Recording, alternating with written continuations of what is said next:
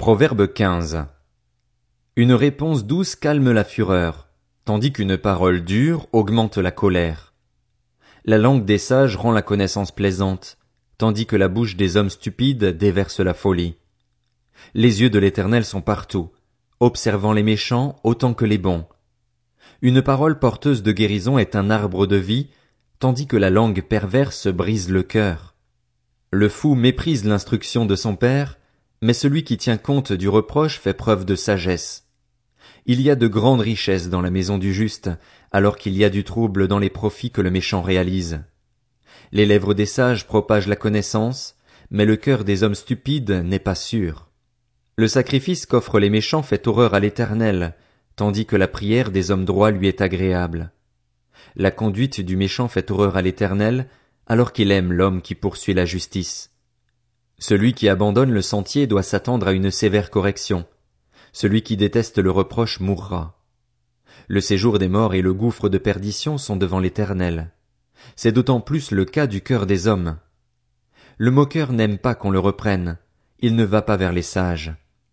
Un cœur joyeux rend le visage plaisant, mais quand le cœur est triste, l'esprit est abattu. Un cœur intelligent recherche la connaissance, tandis que la bouche des hommes stupides se nourrit de folie. Tous les jours du malheureux sont mauvais, mais le cœur content est un festin continu. Mieux vaut peu avec la crainte de l'éternel qu'un grand trésor avec le trouble. Mieux vaut un plat de légumes là où règne l'amour qu'un bœuf engraissé dans la maison de la haine. Un homme violent pousse au conflit, tandis que celui qui est lent à la colère apaise les disputes. Le chemin du paresseux ressemble à une haie de ronces, tandis que le sentier des hommes droits est tout préparé. Un fils sage fait la joie de son père et un homme stupide méprise sa mère. La folie est une joie pour celui qui est dépourvu de bon sens, mais un homme intelligent suit le droit chemin. Les projets échouent en l'absence de délibération, mais ils se réalisent quand il y a de nombreux conseillers.